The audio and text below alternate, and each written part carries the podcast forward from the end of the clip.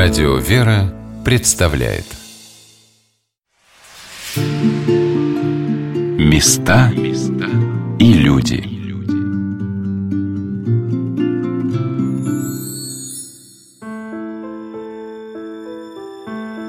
Как по-разному Господь раскрывает жизнь каждого человека.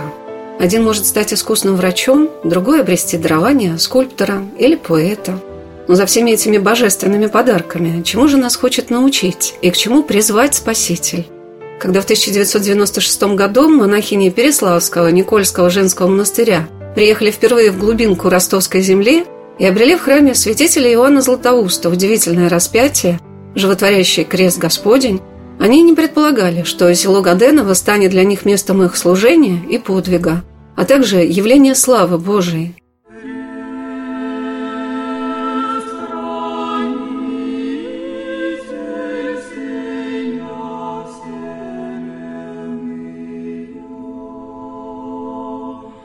Здравствуйте, дорогие друзья! У микрофона Анна Шалыгина. Мы посвятим нашу сегодняшнюю программу замечательному юбилею – 600-летию явления честного животворящего креста Господня на Сахотском болоте в Ростовской земле 11 июня 1423 года. Подготовка к этому празднику сопровождается множеством добрых начинаний и становлением прекрасных традиций. Со всех сторон и ученый люд, и деятели культуры, и церковнослужители – носит свою лепту в осмысление прославления этого события, когда 600 лет назад Господь даровал нашей земле святыню, несравнимую ни с чем. Это один из древнейших образов Спасителя, уникальный памятник церковного искусства, ставший необходимым для многих и многих современных людей. Накануне юбилея Великим постом в Переславле-Залесском прошла масштабная научная конференция «Всероссийские Гаденовские чтения», собравшие ученых отовсюду – из Москвы, Санкт-Петербурга, Петрозаводска Ярославля – ученые-филологи церковные историки, искусствоведы и реставраторы, писатели журналисты, и, конечно, священнослужители, иерархи Русской Православной Церкви, монашествующие, и священники Переславского женского монастыря украсили своими неповторимыми гранями. Это историческое событие. Одним из самых значительных вкладов в подготовку юбилея стало строительство нового большого храма, который будет являться ковчегом для этой святыни – Гаденовского креста храма, посвященного Софии, премудрости Божией. О том, как складывается удивительная картина такой многомерной деятельности, мы беседовали с настоятельницей Переславского Никольского женского монастыря игуменей Евстолией Афониной – когда мы приехали в Гаденово первый раз в 96 году, мы с трудом нашли туда дорогу, потому что фактически нигде, ни в печатных изданиях, ни в каких-то там даже изображениях до нас не дошло вот та слава этой великой святыни, это было удивительно. И мы думали, что мы вообще-то этот крест приобретаем, но лично для себя. Мы сначала думали, что это просто место уединения, где мы будем вот исключительно возносить свои молитвы Богу, наслаждаться природой там, какие-то огородные огородное хозяйство вести, но оказалось совершенно другое призвание. Мы не знаем пути Господни, ради которых нам посылаются святыни. Но вот когда уже с высоты 27-летнего знакомства с этой святыней смотришь на пройденный путь и думаешь, ну да, конечно, эта святыня была предназначена совершенно для другого. Не для нашего уединения, а для именно провозглашения славы Божией. Именно в нашем народе, который обезверился, который потерял свое духовное истинное лицо, свою предназначение, которое должно было восстановиться, и вот благодаря лицезрению креста, молитве перед крестом, и благодаря тому ответу, который Господь посылал на эту молитву, вот мы видим преображение нашей действительности. Могли бы мы представить, вот придя вообще в разрушенный храм, ну кто мы такие? Мы только пришли молиться и спасать свою собственную душу. А что делает Господь? Господь на наших глазах преображает и из руин создает былое величие, величие, и мало того, еще простирает наши мысли к тому, чтобы это величие приумножить, воздвигает добрых людей на, казалось бы, превосходящие наши какие-то мысленные мечты о возведении знаковых строений, храмов, и все это притворяет в жизнь. Ну разве это не чудо? Я думаю, что мы призваны укрепляться этим чудом. Какое это чудо будет еще иметь развитие, мы еще узнаем.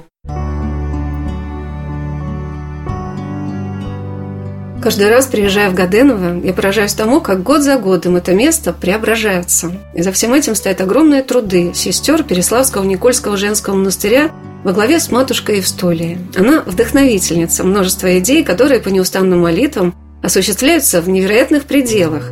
Диву даешься, как из пустынного места, куда люди по заснеженным дорогам приезжали поклониться ко Христу в Гаденовский храм святителя Иоанна Златоуста, это подворье Никольского монастыря превратилось в масштабный паломнический центр, куда один за другим приезжают автобусы с богомольцами, автомашины с паломниками из разных российских регионов. Люди едут к животворящему кресту Господню. А то, что все воспринимают этот крест действительно как распятие Спасителя, говоря, что это живая святыня, это подтверждается словами преподобного Федора Студита, святого VIII века, о том, что каждый крест Господень животворящий, живая икона Спасителя. Об этом на Годыновских чтениях рассказал наместник Андреевского Ставропигиального мужского монастыря в Москве, профессор Московской духовной академии игумен Дионисий Шленов – так или иначе в святоотеческой мысли присутствует крест как ключевое понятие, и как образ, и как прообраз, и как животворящее древо. И вот в докладе как раз и делалась попытка посмотреть на крест глазами святых отцов, припасть к кресту через святоотеческое учение. Из святых отцов очень важно читать преподобного Федора Студита, потому что у преподобного Федора Студита содержится очень глубокое богословское учение о честном и животворящем кресте. Преподобный Федор Студит, как никто из святых отцов, защищал священные образы и говорил, что защита священного образа Христа Спасителя есть защита самого Христа Спасителя. Иными словами, священный образ Христа есть сам Христос. И начертание креста есть сам честной и животворящий крест. Получается, что преподобный Федор Студит в традиции богословия Ариапагитского корпуса, где делается акцент на вечных смыслах, на священных божественных промыслах, а так же, как у преподобного Максима Исповедника, он через это высокое богословие защищает крест, иконы, священное изображение, но крест защищается особым образом. Если иконы – это образы, по-гречески морфи – образ или икон, то крест имеет особое слово для указания на его изображение на земле – это типос – начертание честного и животворящего креста. И это начертание честного и животворящего креста, которое может быть материализовано в виде тех или иных материалов, с которых оно сделано, оно является самим честным и животворящим крестом по богословию преподобного Федора. Не запомнили слова одного из самых молодых участников Гаденовских чтений, который поделился своими впечатлениями об этой святыне, животворящем кресте Господнем. Глеб Ефремов приехал в Гаденово снять видеоматериал о том, как проходили чтения. Гаденовский крест, мне кажется, как отдельный образ Христа, очень живой и очень теплый, если можно так выразиться, он действительно переходит из понимания изображения в нечто существующее, реальное, словно дышущее, словно внутренние соки там продолжают ходить. И Гаденовский крест – это как некий одухотворенный образ, которым ты приходишь навстречу. Это не икона, написанная и висящая, а это что-то, ну, ты чувствуешь присутствие Божье в этом. Поэтому Гаденовский крест – это такая святыня, к которой ты можешь притекать, и ты чувствуешь, что она как бы с тобой в контакте. И это ее удивительная особенность. Такое редко бывает, когда ты чувствуешь словно бы обратное некое движение, некую вибрацию обратную. Когда стоишь рядом с Гаденовским крестом, понимаешь, что на твоих глазах осуществляется рождение в человеке веры – может быть еще очень робкая, как пробивающийся росток, и каким плодоносным он станет, зависит от многих факторов. Но это происходит здесь, у подножия Спасителя. Простые бабушки из соседних деревень или респектабельные жители столицы все опускаются на колени, чтобы приложиться ко кресту. Какой он? Для каждого свой. Но чтобы осознать всю значимость этой святыни, обратимся к научным докладам на Гаденовских чтениях – это тоже удивительное свойство Гаденовского креста. Он как магнитом притягивает к себе лучшие умы и самые новые достижения отечественной научной мысли. Одним из докладов, который заинтересовал всех слушателей конференции, был рассказ кандидата искусствоведения, заведующей научно-исследовательским отделом Центрального музея древнерусской культуры и искусства имени Андрея Рублева Светланы Витальевны Гнутовой о том, каким уникальным памятником древнехристианского церковного искусства является Гаденовский крест. Оказывается, это одно из самых древних распятий Спасителя. По преданию, запечатленному сказанию о явлении честного животворящего креста Господня на Сахотском болоте в 1423 году, оно пришло на русскую землю с греческой стороны. Светлана Витальевна, подобрав замечательный изобразительный материал, всех найденных ею древних крестов, поделилась своими мыслями о том, какие из известных во всем мире распятий наиболее близки Гаденовскому кресту. С точки зрения христианской культуры, Гадыновский крест во многих отношениях представляет собой уникальный памятник, аналогов которому в мире нет. Сегодня мы прежде всего можем говорить только о традициях, которым восходит Гаденовский крест. Традициям византийским, но одновременно и западноевропейским. Вопросы же о времени его создания и локализации того культурного центра, в котором оно произошло, остаются до сих пор открытыми. Ни дореволюционные, ни современные исследователи не брали на себя смелость высказаться об этом определенно. Некоторые из них с осторожностью датировали крест XIV век. Но как тогда объяснить, что очень многие его особенности восходят к XII столетию, а некоторые даже к X? Совершенно ясно только одно, что крест создан был раньше, чем он был явлен в 1423 году. Кстати, повествование об этом событии называется «Сказание об Иисусовом кресте, явленном на Сахотском болоте». И в литературе XIX века Гаденовский крест, как правило, называли именно так «Иисусов крест». Светлана Витальевна, показывая изображение самых древних крестов X века, сохранившихся до наших дней, это и Лукский крест из собора Святого Мартина в итальянском городе Лука, и распятие архиепископа Геро из Кёльна, западноевропейские кресты, которым притекают паломники со всего света. Мне запомнился рассказ о самом древнем русском кресте, который можно увидеть в городе Юрьеве-Польском. На Руси наиболее древним из сохранившихся монументальных распятий является Святославов крест, хранящийся в Георгиевском соборе города Юрьева-Польского. Правда, он не деревянный, а каменный, но тоже рельефный. По преданию, крест высек сам князь Святослав Всеволодович. Он считается чудотворным, этот крест. Там тоже рельефная фигура Спасителя, очень крупная, с преувеличенными пропорциями кистей, рук, ступней, ног, длинной до колен набедренной повязкой. Несмотря на то, что крест каменный, он был раскрашен. Известно, что скульптуры раскрашивали, начиная с X века и каменные, и костяные, и деревянные. То есть полихромия характерна и для Гаденовского креста. Также она присутствует и в самых древних памятниках. Светлана Витальевна, рассказывая и показывая наглядно, как развивалась традиция изображения Спасителя на кресте, самым первым она назвала образ распятия из Евангелия Равулы VI века. Обратила внимание на то, что до разделения церквей на восточную и западную Глаза Господа Иисуса Христа на кресте изображались открытыми. Это было характерной чертой так называемых триумфальных крестов, на которых Спаситель был изображен не приносящим крестную жертву страдающим, а уже воскресшим, победителем смерти. Это свойственно и крестам, выполненным в византийской традиции. Например, грузинские, чеканные, серебряные, выносные кресты, ишханский и мартвильский.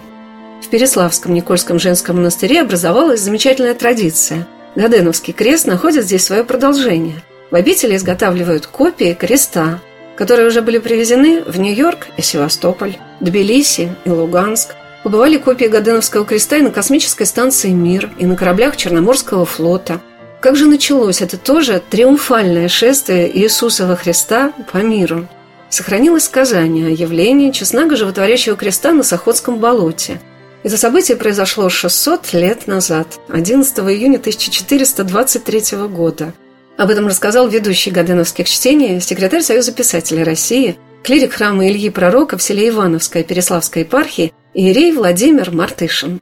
Здесь как раз история очень похожа на ту историю, которую мы видим и в Евангелии, когда именно родился Христос, и вдруг первые пастухи об этом узнают. И здесь тоже пастухи. Они видят, что что-то вдалеке, совершенно над неприступным болотом светится, ну такой неизъяснимый свет появляется вдруг перед ними. Они идут смотреть туда, но болото непроходимое совершенно, все же они подходят и видят видят, что перед ними крест в таком состоянии полета или как состояние, но не на земле стоящий, да, крест. И рядом с крестом предстоит святитель Николай. Многие источники, которые вот повторяют в основном друг друга в интернете сейчас, о кресте написано очень много, но в основном это такой публицистический характер носит. И они утверждают там, что это икона была. Но как раз сказание о житии это написано, что предстоял-то святитель Николай. Ну и, естественно, они они докладывают своему владыке ростовскому и просят разрешения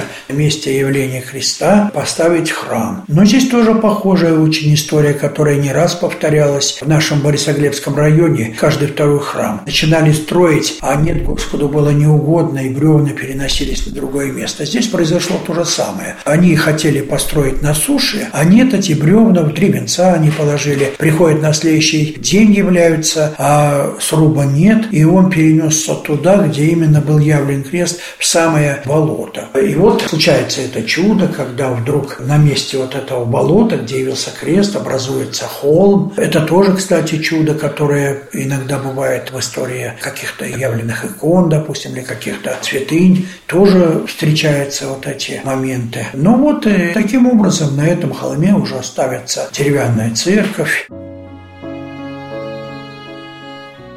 Особенное место на Гаденовских чтениях занимают доклады, осмысливающие эпоху явления Иисусова креста на Русь.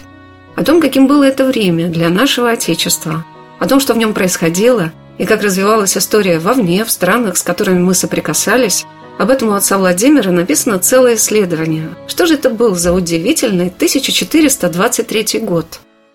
Даты явления креста появляются только уже в конце XIX века, и это тоже загадка для нас. Откуда появилось это? Ну, такой уникальный ростовский краевед, он же создатель музея краеведческого в ростовском Кремле. Титов в одном из последних своих сказаний, которые он пишет тоже, он ссылается на некого летописца, который точно утверждает, что крест явился 29 мая по старому стилю, следовательно, 11 июня по новому стилю, 1400 1423 году. Таким образом, получилось, что это дата падения Константинополя, который тоже пал 29 мая, но только через 30 лет. Конечно, здесь возникают многие аналогии, и иногда очевидные аналогии возникают, что ровно 30 лет до падения Константинополя из греческой стороны явился крест. И, конечно, здесь возникает безусловная мысль, что это был знак такой приуготовления русской земли, принятию вот этой тяжелейшей ноши, которая именуется там Москва, Третий Рим,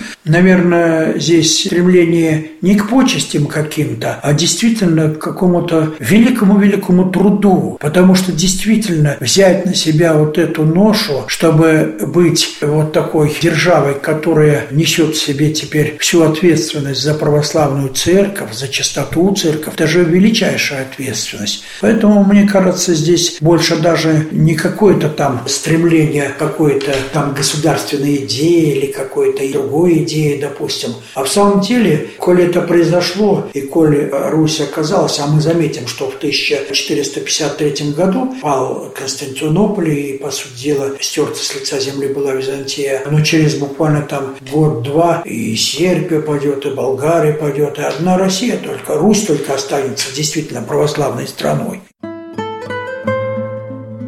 25 докладчиков всероссийских гаденовских чтений развивали темы, связанные с явлением креста в XV веке в глубине русских дорог в переломный момент всемирной истории, когда прекрасная Византия пала, а ее оплот и основа, православная церковь, была вынуждена пойти на союз с католическим Западом. Многие строки написаны по этому поводу – но как это бывает в судьбах мира, отстраненный взгляд не историка, а гениального поэта или писателя в нескольких словах может изобразить суть происходящего, создав своего рода образ, через который, как в обратной перспективе иконы, мы можем погрузиться и почувствовать реальность происходивших событий. Запомнился доклад президента Международного общества Достоевского, доктора филологических наук, профессора Владимира Николаевича Захарова – о том, как Федор Михайлович Достоевский задумал цикл баллад, поэм, посвященных русской истории. Он успел написать гениальную картину «Падение Константинополя», как переходной точки сопряжения с историей России. Вот этот яркий отрывок. Турки облегли Царьград тесно. Последняя ночь перед приступом, который был на заре. Последний император ходит по дворцу. Король ходит большими шагами, цитат. Идет молиться образу Влахерной Божьей Матери, молитва, приступ, бой, Султан с окровавленной саблей въезжает в Константинополь. Труп последнего императора отыскивают по признанию султана в куче убитых. Узнают по орлам, вышитым на сапожках, святая София, дрожащий патриарх, последняя обедня. Султан, не слезая с коня, скачет по ступеням в самый храм. Доскакав до середины храма, останавливает коня в смущении, задумчиво и с смятением озирается, выговаривает слова «Вот дом для молитвы Аллаху». Затем выбрасывают иконы, престол, ломают алтарь, становят мечеть, труп императора хоронят, а в русском царстве последняя из палеологов является с двуглавым орлом вместо приданного, русская свадьба, князь Иван III в своей деревянной избе вместо дворца, и в эту деревянную избу переходит великая идея о всеправославном значении России. И полагается первый камень о будущем главенстве на восток. Расширяется круг русской будущности,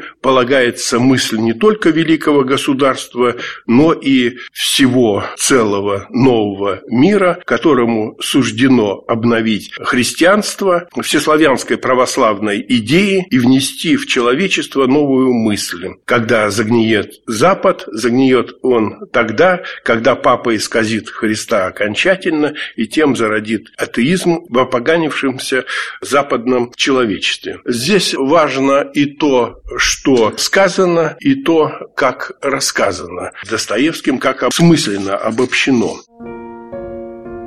Федор Михайлович несколько опередил события, которые сопровождали явление животворящего креста на Сахотском болоте. Еще предстоит великому князю Василию Васильевичу преподнести мировой истории свой неподражаемый урок истинного благочестия русских самодержцев – когда он приказал отдать под стражу митрополита, который, отправившись на Ферраро Флорентийский собор, подписал от лица Русской Православной Церкви унию с католиками. И тем самым Василий II освободил Русь от этого падения – и его поступок выглядит на историческом фоне тоже очень ярко и значительно.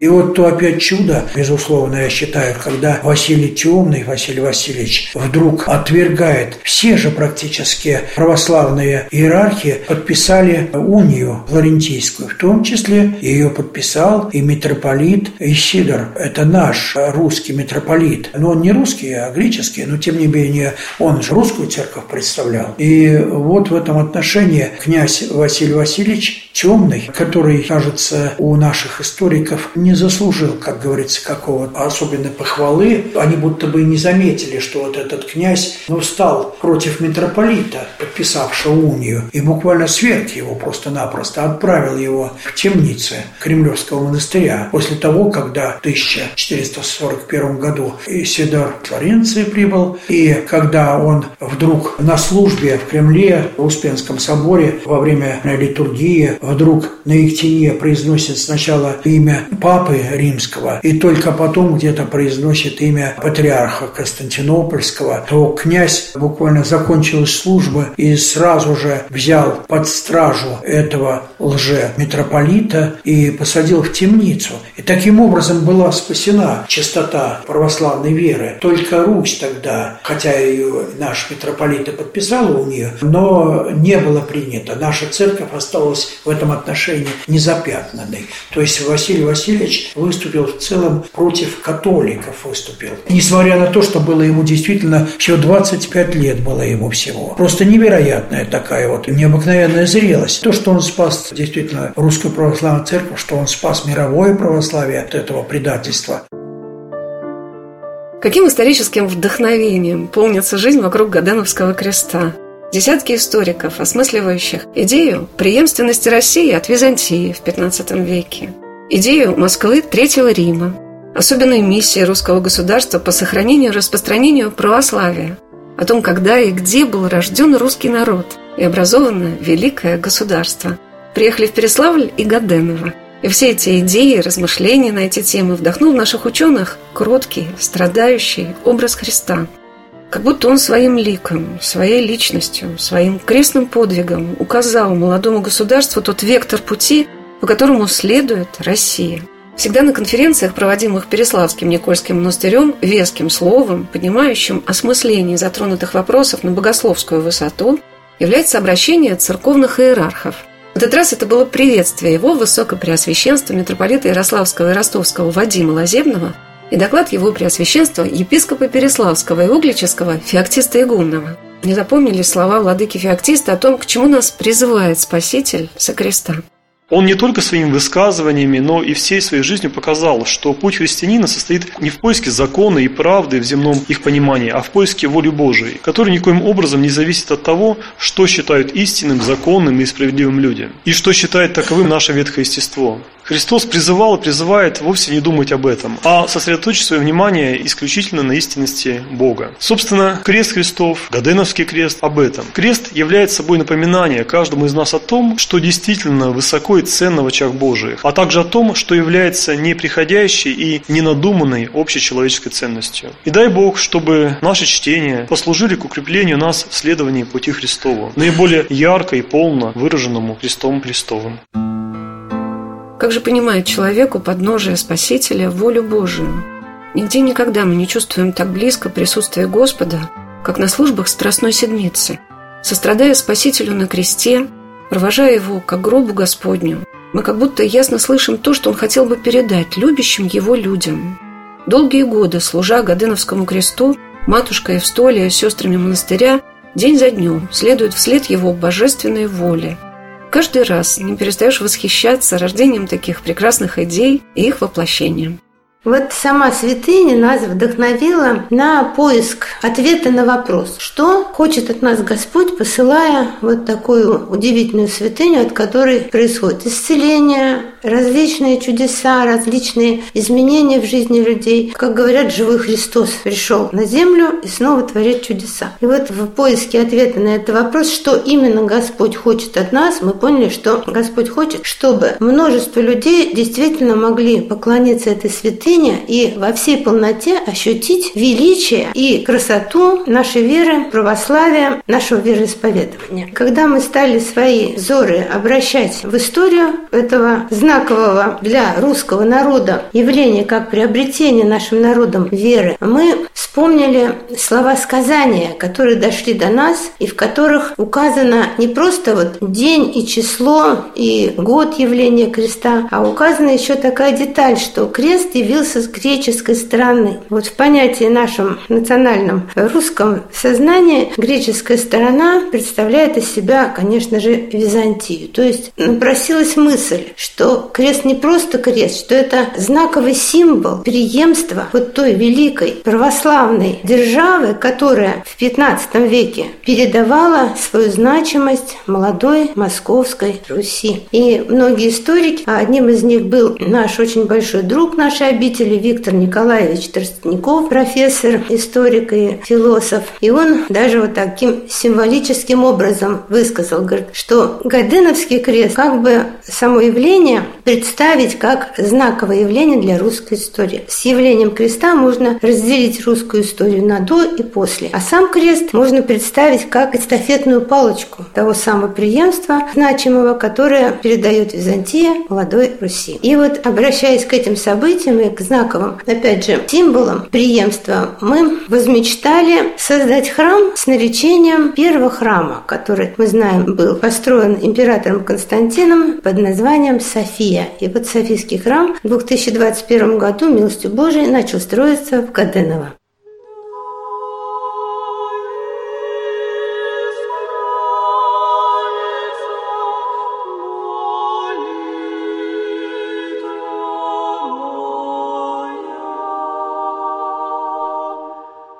Какое-то удивительное чувство, когда попадаешь в новый храм, где только угадывается его внутреннее убранство и росписи стен, и очертания алтаря. Но в очах Божьих этот храм на Гаденовской земле уже есть, и он является памятником веры русских людей, которые в огромном числе приезжают в Гаденово поклониться животворящему кресту Господню. Некоторые, по словам священников Переславского монастыря, почему-то приезжают только в Гаденово исповедаться и причаститься. Кто-то приезжает сюда каждый день с уверенностью в том, что здесь их встречает сам Спаситель. Это великая тайна креста не ищет свои разгадки. Она становится главным чудом этого места. Оставайтесь на радио «Вера». Через несколько минут мы продолжим нашу программу о животворящем кресте Господнем в Гаденово, о 600-летии явления его на Святую Русь.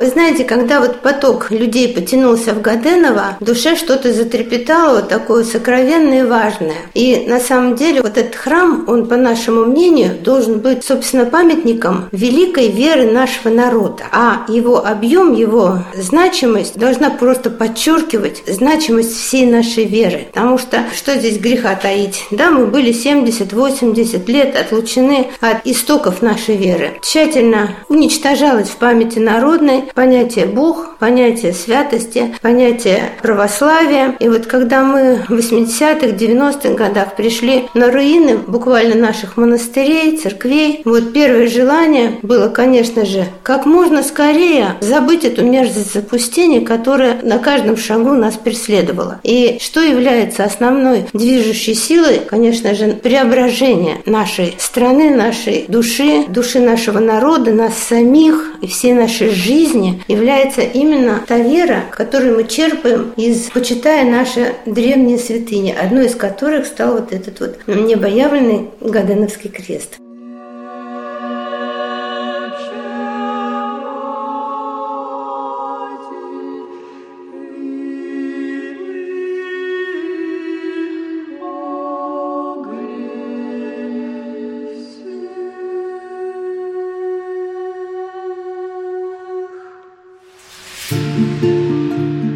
Места и люди.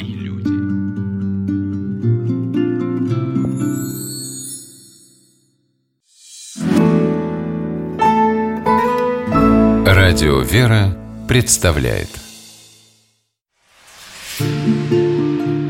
Места и люди.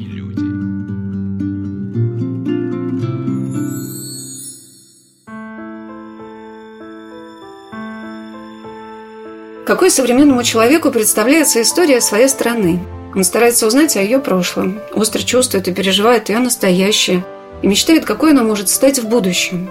Люди живо интересуются тем или иным историческим периодом, избирая для себя наиболее близкий, желанный. Но удивительным образом человек может осознать историю своего Отечества в целом и, вглядывая в свою страницу, понять, какие из них можно было бы назвать переломными. Таким временем для Руси явился период – когда то тут, то там, на бескрайних просторах молодого государства чудесным образом стали являться святые иконы, образы, которые сразу стали восприниматься как святыни из греческого царства, как до XV века называли Византию. Молодое русское государство, которое только-только набирало силу, получило в залог или в подарок, чтобы сохранить и передать своим потомкам великие святыни православия. Время явления на Руси, в ростовских землях, на Сахотском болоте – честнага животворящего креста Господня, небоявленного, висящего в воздухе, принесенного неведомой силой, знаменовало для нашей земли не только особое благословение, но и особенную миссию, возложенную на Русь. В этом году исполняется 600 лет явления креста, которое в XIX веке называли Иисусовым, а в наши дни по месту своего второго обретения, когда сестры Переславского женского монастыря приняли его как дар в свои заботливые руки, стал называться Гаденовским уже прошли вторые всероссийские чтения, посвященные Гаденовскому кресту. Беседуя с ведущим чтения Иреем Владимиром Мартышиным, я узнала о том, кто принял крест в 1423 году. Это был греческий монах, священник, возведенный на епископскую ростовскую кафедру, епископ Дионисий. Крест принимает, ну, кто-то называет епископом. В сказании, во всяком случае, написано епископ Дионисий Ростовский. Кто-то предполагает, что архиепископ – это отдельный вопрос. И можете себе представить, что вот Дионисий грек, он именно появился здесь, в ростовских землях, в 1418 году, будучи игуменом Крестовского монастыря на Крестовском острове. Он туда был переведен из кремлевских монастырей, а когда прибыл Сафона, был принят щедро Дмитрием Донским. И вот тут множество как бы возникает вопросов у нас. А почему, собственно говоря, какой-то, может быть, случайный афонский монах был принят с такими почестями в Кремле? То есть здесь очевидно совершенно, что Дионисий, прибывший с Афона и принесший с собой большую библиотеку в тот же Крестовский монастырь, да, ведший там строгий афонский устав, то есть он был и сихаст был в чистом виде, безусловно, то есть он исповедовал то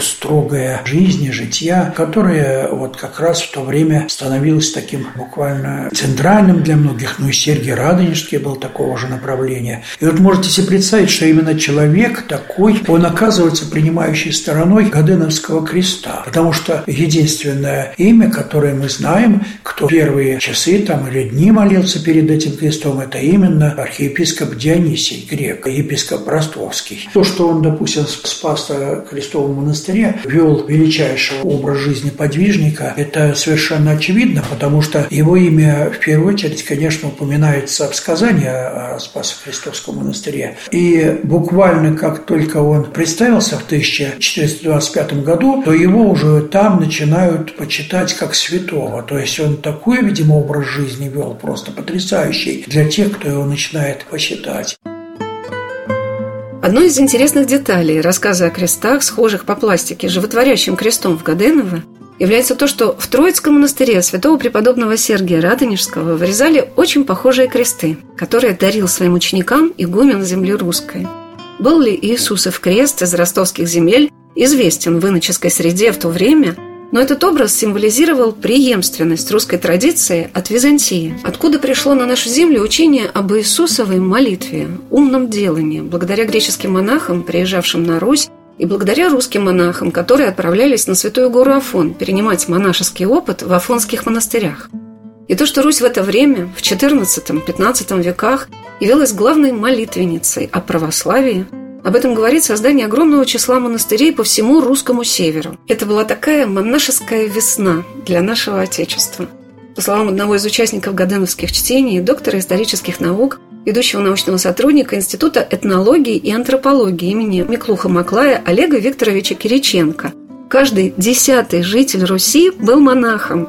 Но что оказалось для меня еще более важным в его рассказе – это то, что время явления Иисусова креста на Руси было временем ее церковного и культурного возрождения. Вслед за Византией она приняла в свои руки после долгих веков татаро-монгольского плена эту живую чистую влагу, возрастившую чудесные плоды – Третий этап возрождения, он совершенно происходил параллельно с Россией, потому что Россия уже была христианской. И Россия, как дочь, она буквально дышала этим воздухом византии. Поэтому мы видим, что как только начались эти споры, сюда едут монахи, сюда едет святитель Алексей. Он как раз ощущает эти перемены происходящие, это значение сихазма, это богословие сихазское. И он это приносит. Он знакомит с этими идеями преподобного Сергия. Соответственно, тот обогащается вот этой богословской составляющей, хотя он тоже к этому интуитивно шел. Едут монахи, здесь рождается целая русская колония, они живут, переписывают книги, живут переводчики в Константинополе, которые буквально перевели и отправили в Россию книги. Вот это движение между Россией, русской церковью и вообще как бы и Константинополь, оно постоянно, постоянно действует. Вот буквально как человеки. В библиотеках всех Сергиев монастырей Северной Филоиды,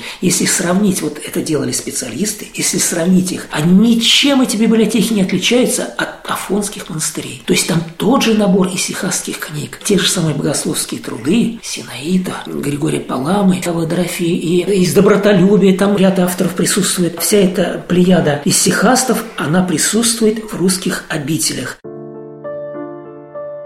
Олег Викторович, рассказывая об эпохе Возрождения, о которой мы больше знаем в связи с шедеврами западноевропейского искусства, что она, по словам философа Лосева, впустила на Русь троянского коня – со всеми ужасами и мерзостями культа тела. Сказал, что настоящее возрождение началось именно в Византии, и основа его составляла духовное возрождение, благодаря трудам святителя Григория Паламы, его учению о фаворском свете. И именно Русь восприняла это возрождение в церковной литературе, в церковном искусстве.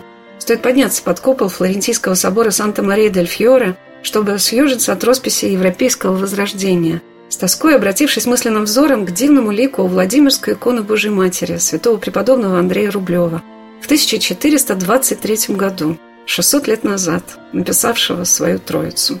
Что же это было за время духовного возрождения на Руси? Как оно вдохнуло в жизнь молодого русского государства такую силу, что мы обращаемся к нему с таким неподдельным интересом. Мне посчастливилось побеседовать после конференции с профессором, доктором филологических наук Александром Николаевичем Ужанковым, человеком, который открыл имя автора слова о полку Игореве. Я спросила Александра Николаевича об этом возрождении Руси. Понятие «Святая Русь» возникает в XVI веке. Митрополит Макарий собирает два собора 1547 и 1549 годов для канонизации тех русских святых, которые раньше местно чтимыми были или уже почитались как князь Владимир как Ольга общерусскими святыми. И нужно было их узаконить, то есть уже ввести в синодик, чтобы они почитались и, более того, переделывались старые жития святых или создавались новые жития святых. И, как мы знаем, великие Четименеи были созданы. И когда после этих двух соборов увидели, какое количество было святых, причем именно до Монгольской Руси, то стали называть не по отношению к XVI веку, у нас это ошибка, что XVI век называет Святой Русь. Нет, а именно в XVI веке стали Святой Русью называть ту Русь, которая была в домонгольский период, потому что самое большое количество святых было именно тогда, в этот домонгольский период, особенно среди князей. А вот уже в период Московского царства князей практически не было святых но там появляются монахи. Там, мы знаем, 13 особенно 14 век, 15 век, это огромное количество монахов, которые становятся святыми. То есть, смотрите, Русь духовно возрождается, и получается так, что действительное духовное возрождение происходит именно в XVI веке. Если в Западной Европе возрождалась античность, то есть в христианском мире язычество, то на Руси возрождалась своя духовность. Вот именно при построении Московского православного царства. Поэтому, да, была эпоха Возрождения, но это эпоха духовного возрождения Руси и России. Александр Николаевич рассказал о том, в каких литературных памятниках, начиная с первых веков христианства на Руси, формулируется русская идея – избрание Господом русского народа для охранения православия.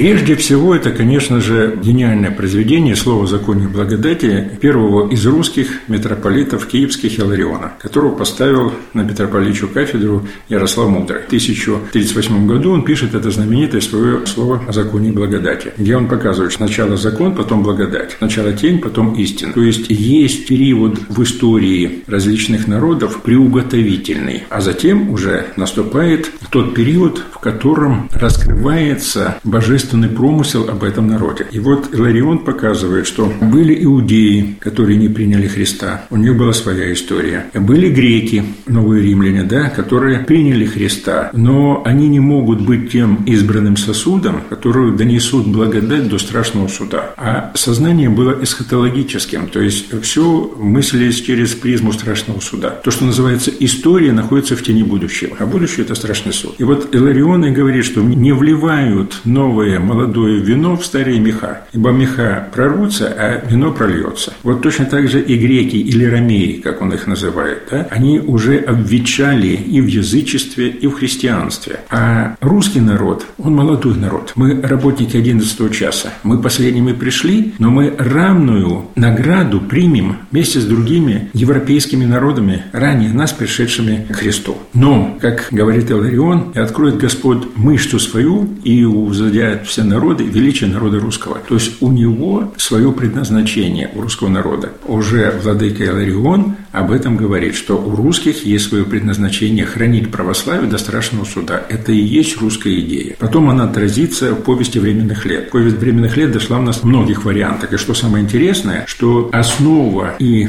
киевского летописания, новгородского летописания и Владимирского летописания составляет некий свод, который был составлен тоже около 1030 1938 года, когда и было написано слово законе благодати. И там отражается слово законе благодати.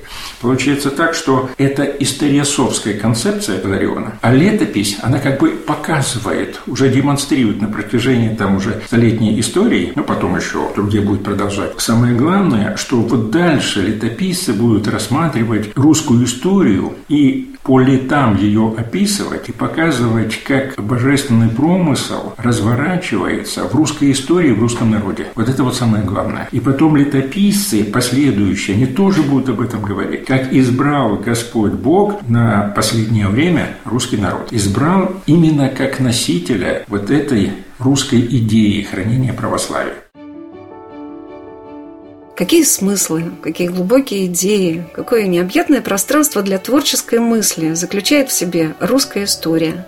И замечательно то, что аккумулируется эта сила вновь в глуши ростовских земель, где рождалась северо-восточная Русь, куда перенес святой благоверный князь-мученик Андрей Боголюбский чудотворную икону Пресвятой Богородицы, названную по месту, которое выбрала сама Пречистая Дева, Владимирская.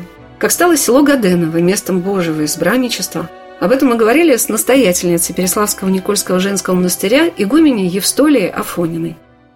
Здесь какой-то особенный промысел Божий над нашим монастырем, я чувствую. Потому что вот первая святыня, о которой мы прочитали в искусствоведческих там трудах, это Корсунский крест, например, историческая святыня нашей обители, которая известна была до революции, которая сохранилась в действующем историческом музее города Переславля. И вот когда мы только обратили внимание, что это за святыня. Это не просто святыня, это святыня, связанная с крещением Руси. Это святыня, связанная с переворотом сознания нашего народа народа. Вот сразу нас Господь как-то очень высоко приподнял в своем образе мышления, да, и это святыня исторически наша, в которой вселенские святые, такая удивительная программа святых, в ней 21 святой, что крест, подобный Корсунскому, находится не где-нибудь, а в московском Кремле, что это такая вот исторически значимая святыня не просто для Переславля, а для всего русского народа. Но вот как-то вот нас Господь не оставил выбора, я бы сказала. То есть вот этот вселенский уровень размышлений, он как проник в нас с самого начала. То есть вот как это? Такая святыня. Потом проходит ряд лет, и мы оказываемся у стоп Гаденовского креста, когда мы начинаем осознавать, что это вообще за святыня, в чем ее уникальность и какова она по времени его явления, что было значимого для этого 15 века, когда явился крест. Мы тоже погружаемся в вообще удивительнейшие события, которые на самом деле очень много говорят о сегодняшних наших тоже вопросах, которые задают нам история, которую ставит перед нами Господь. Опять же, выбор, второй выбор веры, когда мы не идем на согласие с Унией, когда мы ставим своего митрополита, когда Русь превращается в централизованное государство под властью Василия II, когда на самом деле возникают вот эти самые два крыла двуглавого орла, которые впоследствии там через столетия уже там возглавляет царство Иван Грозный. И вот все это как бы как квинтэссенция этих событий является в 15 веке опять же, связанные с нашей святыней.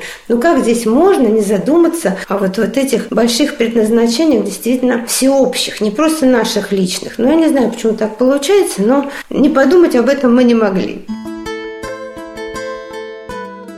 К 600-летию явления Гаденовского креста готовится множество замечательных событий. Матушка, проводя для участников чтений экскурсию к строящемуся храму Святой Софии, Премудрости Божией, рассказал о том, что в Гаденово появится новый памятник с образами святых равноапостольных царя Константина и Елены. Какая большая ответственность на чтениях была возложена на выступающих, чтобы донести до слушателей, почему, например, так важно чувствовать нашу преемственность от Византии и понимать концепцию «Москва – Третий Рим», сформулированную в начале XVI века иноком Филофеем, монахом Псковского Свято-Илиазаровского монастыря. Но, по словам Александра Николаевича Ужанкова, Русь смогла развить эту идею в эпоху царя Иоанна Грозного. А потом уже, когда летописание заканчивается конца 15 века, когда ожидался конец света, появится новая теория «Москва, Третий Рим». Но она же продолжение той же самой теории, потому что теперь уже Третий Рим, потому что два пали, третий эту благодать себя держит, и простоит он ровно столько, и весь мир простоит ровно столько, сколько русский народ будет удерживать эту благодать. И дальше Москва, Третий Рим трансформируется в новую идею Москва, Новый Иерусалим. Но теперь уже и идея симфонии власти, которая была в Византии, да, светской духовной, обретает еще дополнительную мотивацию. Да? Москва – это земная икона Горнего Иерусалима. И тогда уже в Москве придается функция именно как духовной столицы христианского мира. Потому что другие-то христианские столицы пали. И хотя патриаршество исторически было пятое в Москве, ну, 1589 год, но получилось, что к тому времени, в 17 веке, оно становится первым по своей значимости. Иерусалимская тоже была, Антиохийская тоже были, но по значимости, вот как удерживающего крест Господень, это было русское царство, московское царство. И вот это было самое главное. Потому что когда пал Константинополь в 1453 году, по сути дела, погибает и последний византийский император Константин XI. И тогда восточные патриархи обращаются к молодому Ивану Васильевичу, еще не Грозный, 17-летнему юноше, чтобы он принял монарший венец. Он же не думал, молодой человек, о том, чтобы стать царем. Это восточные патриархи. Только в 1547 году мы знаем, что он венчается на царство, но только в 1562 году восточные патриархи, там будут поместные соборы, они утвердят этот титул, закрепят за русским царем. И тогда получается так, что русский царь становится царем всего православного мира. И тогда, естественно, после этого открывается патриархия Московская. Но если царь, он самодержец всего православного мира, то, естественно, и патриарх, он тоже духовный водитель этого православного мира. И вот эта тенденция, опять же, симфония власти, она и будет проявляться, ну, собственно, до Петра Первого.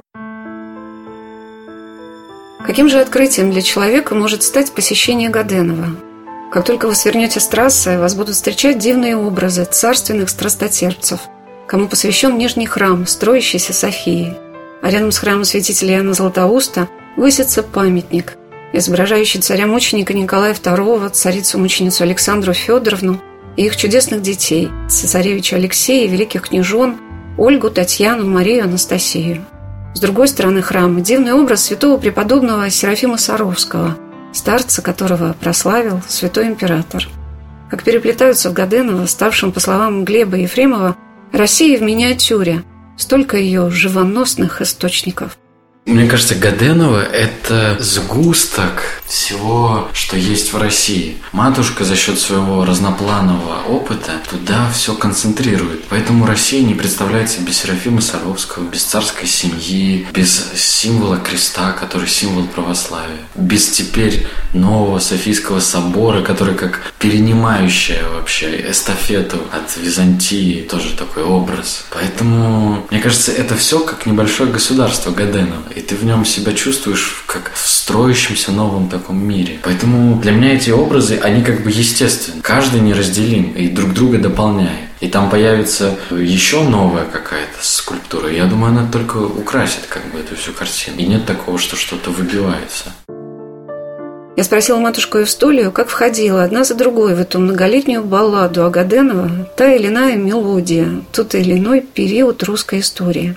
Мы все эти темы открыли прежде всего для себя. Но путеводной стрелкой наших открытий становятся исторические события. Вот когда мы приближались к юбилею вот этой столетней мученической кончины царской семьи, ну как было не задуматься, а что это было для нас, для русской истории. У всех у нас есть личная история. У меня в семье тоже есть личная история, когда вот мои предшественники, мои отцы и деды о жизни реальной, которой мне известно, тоже ведь отошли от веры. Тоже была попрана вот эта вот державная история лично в семье моей семьи. И поэтому, конечно, как личный вклад и как собственное осознание той трагедии, которую пережил русский народ в 20 веке, мы не могли внутри себя оставить это, замолчать это переживание. Но учитывая, что в нашем коллективе оказался такой выдающийся скульптор, как Сергей Юрьевич Бычков, руками которого совершаются такие, на самом деле, знаковые и значимые события, как воздвижение памятников, то, конечно, мы соединили усилия. Идея наша, воплощение Сергея Юрьевича, в результате оказывается, что есть о чем подумать. И не только нам, а действительно остановиться взором на этих событиях и засвидетельствовать для себя отношение к этим событиям. Многое в нашей жизни происходит как бы не от нас самих, но если это происходит по воле Божьей, мы понимаем, что на это Господь посылает помощь на реализацию вот этих мыслей. И когда оно осуществляется, мы только можем восславить Господа и изумиться Его промыслу, потому что в своих собственных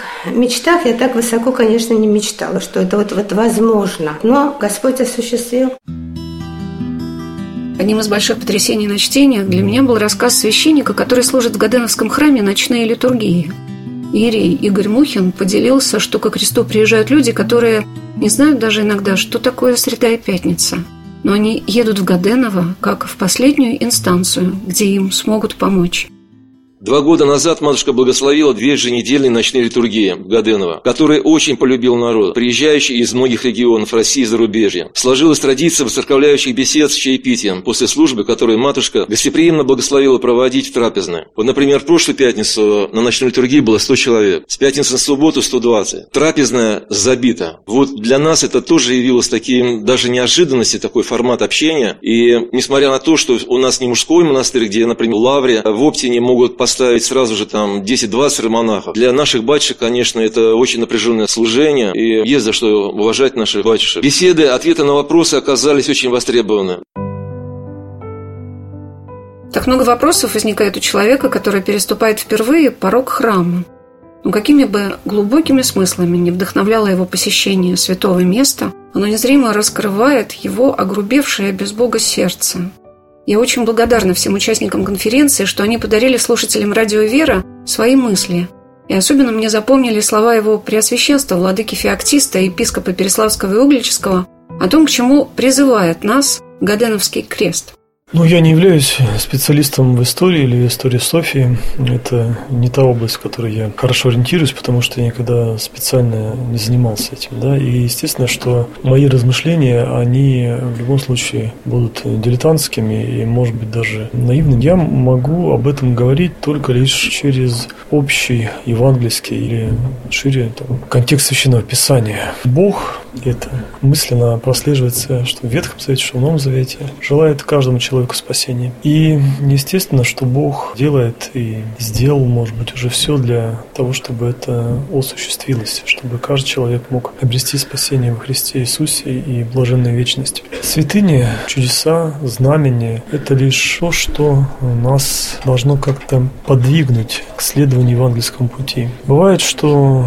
мы достаточно далеко уходим от Бога. Бывает, что мы увлекаемся какими-то житейскими задачами. Бывает, что мы делаем из христианства идеологию, начинаем размышлять о собственном месте, особом, особом пути. Но тогда Бог приходит и через святыни, в том числе, напоминает нам об евангельских истинах. Напоминает нам о том, что Царство Христово наследуют не успешные, знатные великие, богатые, а нищие духом и смиренные, плачущие и кроткие. Поэтому я думаю, что размышлять о собственном величии на основании того, что у нас множество святынь, крайне неразумно. А разумнее было бы подумать о том, к чему эти святыни нас должны принести в личностном смысле. Сегодня, да, действительно, Гаденский крест, он популярен, люди едут. И слава Богу. И хочется надеяться, что люди едут к нему не только за тем, чтобы там попросить о чем-то житейском, преклоняя колено своего креста, а и за тем, чтобы подготовить свою душу, себя самого к исполнению Христовых слов, взятию того креста, который Бог нам дает, и к несению его с тем, чтобы быть Христовыми учениками.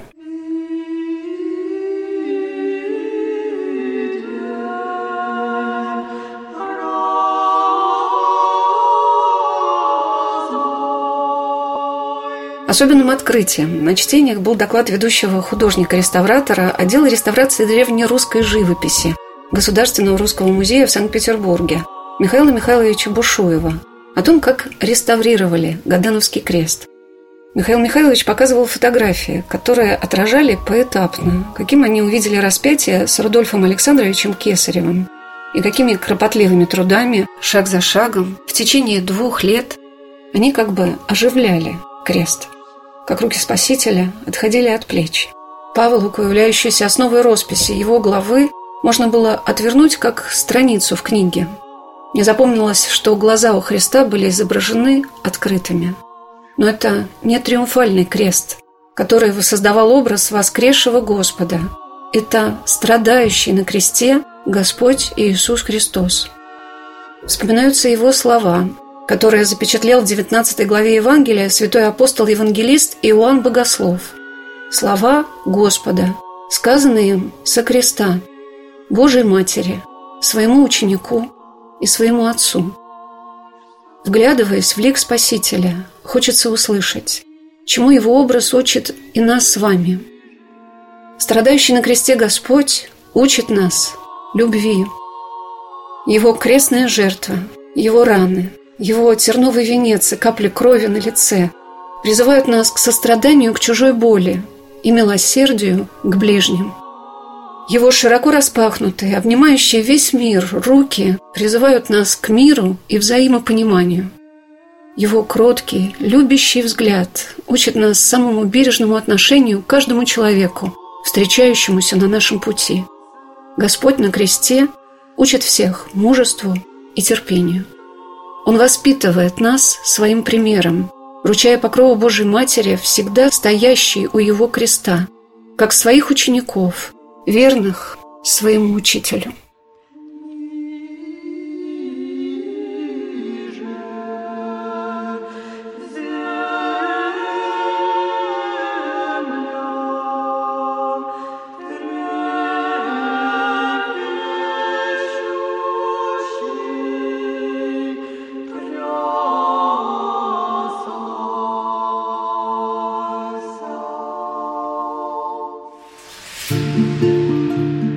Места и люди.